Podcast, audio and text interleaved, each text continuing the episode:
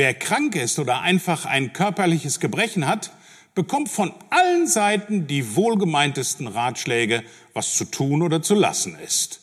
Jeder nennt einem ein anderes Rezept und manche wirken sogar im wahrsten Sinne des Wortes todsicher. Von der einen Oma ein altes Tic-Tac-Rezeptur oder äh, was einem selber schon mal geholfen hat oder was man zuletzt in der allgemeinen Gesundheitsverunsicherungszeitschrift gelesen hat, also der Apothekenumschau. Vielleicht helfen die Tipps und Hinweise, vielleicht aber auch nicht. Vor allem ist doch die Frage, ob Gott in seiner Weisheit überhaupt Heilung geben will. Anders verhält es sich da schon mit der Gesundheit unserer Seele.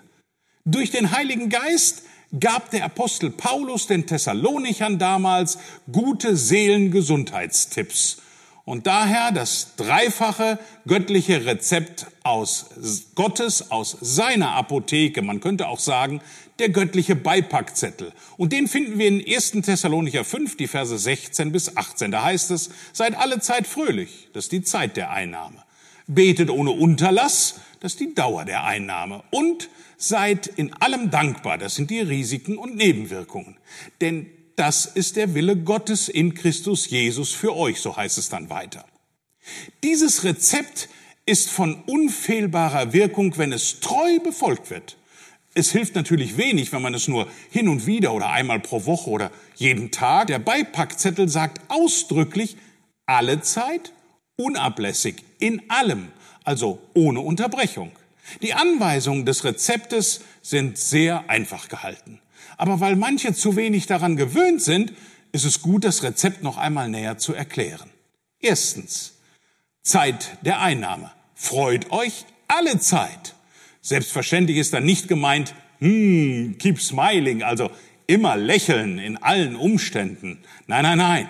Absolut nicht. Aber ertappen wir uns nicht immer wieder dabei, dass unsere Freude auf den Nullpunkt runtersinkt? Gerade dann, wenn die sichtbaren und natürlichen Spaß- und Freudequellen versiegen? Wenn sich Schwierigkeiten in der Familie, im Geschäft, bei der Arbeit und im körperlichen Wohlbefinden auf einmal einstellen? Was ist bei Misserfolg und Enttäuschungen? Was ist, wenn wir die Lieblosigkeit, die Selbstsucht oder sogar die Bosheit der Menschen empfinden und dann die Einsamkeit uns bedrückt? Oh ja, das ist mit Sicherheit alles ganz schön heftig und sehr bitter. Aber die herrlichste, tiefste und heiligste Freude ist doch die Freude in dem Herrn. So sagt es der Philipperbrief in Kapitel 3, Vers 1 und 4, Vers 4. Diese Freude kann uns niemals geraubt werden. Wenn sie uns dann aber doch fehlt, sind wir selbst daran schuld. Also ich allein, niemand anders bin dafür verantwortlich. Es ist der Wille Gottes, der gegen mich und meinen Willen ansteht, dass ich alle Zeit diese göttliche Freude suche, Tag und Nacht ununterbrochen. Sie wird sich einstellen, wenn ich mit diesem Herzensentschluss bei dem Herrn bleibe. Wenn ich statt irgendeinem Buch der Fernbedienung oder dem Smartphone die Bibel zur Hand nehme und ihn, also Jesus selber darin betrachte, statt irgendwo hinzugehen, ihm nachfolgen und mich statt mich an anderes weltliches Feuer zu setzen von der Sonne seiner, also der Liebe Gottes durchwärmen lasse. Will ich das tun? Will ich auch in diesem Punkt Gott gehorchen? Dazu brauchen wir jeden Tag seine Gnade und genau die hält er für dich und mich bereit. Aber da ist ja noch der zweite Aspekt. Die, ja, die Dauer der Einnahme. Betet unablässig heißt es da. Erscheint uns diese göttliche Aufforderung nicht irgendwie übertrieben oder überzogen sogar? Wenn wir so denken, dann verraten wir damit, dass wir es gewohnt sind, in den kleinen Dingen des täglichen Lebens unseren eigenen Willen zu folgen. Wir laufen, reden, handeln und arbeiten, ohne es für nötig zu erachten, den Kontakt mit ihm, dem Vater im Himmel zu suchen, nach seinem Willen, seiner Weisheit zu fragen und mit der Kraft Gottes zu rechnen. Wir stellen uns selber ein ganz schlechtes geistliches Zeugnis aus, wenn wir diese Forderung aus 1. Thessalonicher 5, Vers 17 übertrieben oder überzogen finden. Für den, dem der Begriff Abhängigkeit von Gott ein fremder Begriff ist, dem erscheint natürlich auch das unablässige oder beständige Gebet total überflüssig, ist ja klar. Obwohl doch unser Gebet ja der Ausdruck der Abhängigkeit zu unserem Vater im Himmel, zu Gott widerspiegelt. Eigenwille ist wie Abgötterei und Götzendienst, so sagt es Gott uns in seinem Wort in 1 Samuel 15, 23. Jesus Christus aber hat für uns gelitten und Schlimmstes erduldet, dass wir die im Fleisch noch übrige Zeit nicht mehr den Lüsten der Menschen, sondern dem Willen Gottes nachleben, laut 1. Petrus 4, Vers 1 und Vers 2. Wie oft beschämen uns die Glaubensgeschwister, die ganz einfach in ihrer demütigen Abhängigkeit, in der alles, was das tägliche Leben mit sich bringt, für sie zu einem Anliegen wird. Sie bringen ganz einfach alles durch Gebet und Flehen mit Danksagung, wie es in Philippa 6, Vers 4, äh, Vers 6 heißt, im Gebet vor Gott.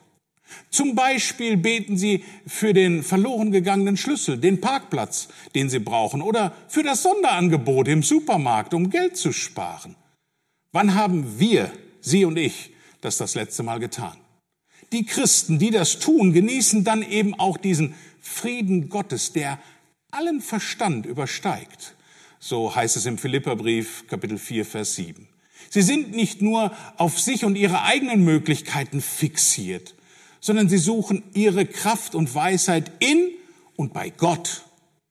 Aber vor allem sollten wir doch leuchtende Beispiele des vollkommenen Menschen sein, der in völliger Abhängigkeit von Gott unablässig betet, wie es in Psalm 109, Vers 4 heißt. Deswegen auch mein dritter Punkt auf dem göttlichen Rezept bei Packzettel.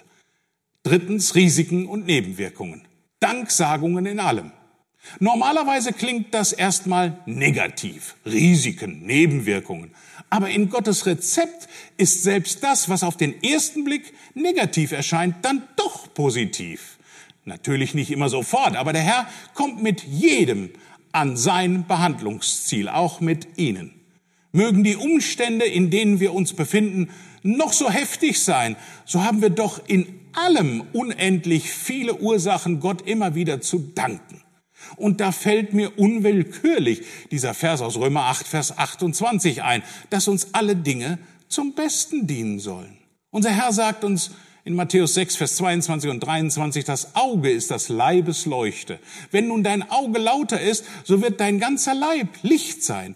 Wenn aber dein Auge verdorben ist, so wird dein ganzer Leib finster sein. Wenn nun das Licht in dir Finsternis ist, wie groß wird dann die Finsternis sein? Richten wir also unsere Augen wie durch eine Spalte, ohne nach links und rechts abzuschweifen, auf Jesus Christus und die wunderbaren himmlischen Segnungen, die uns in ihm geschenkt sind. So sagt es uns der Epheserbrief 1, Vers 3.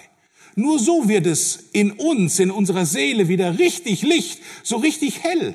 Unsere Seele wird dann von der Herrlichkeit Gottes erfüllt und kann Lob singen und danken, so wie damals ein David es in der Wüste Juda tat, in Psalm 63. Da heißt es, ich will dich loben mein Leben lang. Oder auch Paulus im Kerker in Philippi, in der Apostelgeschichte 16. Das sind Beispiele für uns. Wenn wir aber unsere Blickrichtung ändern und ihn aus den Augen auf einmal verlieren, ja sogar unsere Augen bewusst verschließen, dann hat das verheerende Auswirkungen. Wir sehen dann oft nur noch schwarz, das heißt, Finsternis breitet sich aus. Und das, liebe Geschwister, verleitet uns ganz schnell zum Klagen und zum Murren und es seht obendrein noch Misstrauen in unser Herz. Und genau damit wird Gott ja sogar selber verunehrt, wenn wir uns so als Christen verhalten. Dank sagen in allem in Vers 18, das ist doch die Devise. Wer sich darin übt, wird durch die Kraft des Heiligen Geistes dahin geführt werden, für alles, sogar für das Schwere und Heftige, was uns begegnet, Gott zu danken. In Epheser 5, Vers 20 heißt es so. Wir dürfen ganz sicher wissen, dass Gott uns liebt und sein Tun und Handeln vollkommen ist. Also lasst uns diese biblische göttliche Arznei einnehmen, aber dabei nicht vergessen, dass die richtige Einnahme die Gewährleistung dafür ist, dass das Mittel auch tatsächlich wirkt. Lies also den Beipackzettel, der von Gott selber geschrieben worden ist. Die Bibel, das irrtumslose und unfehlbare Wort Gottes. Amen.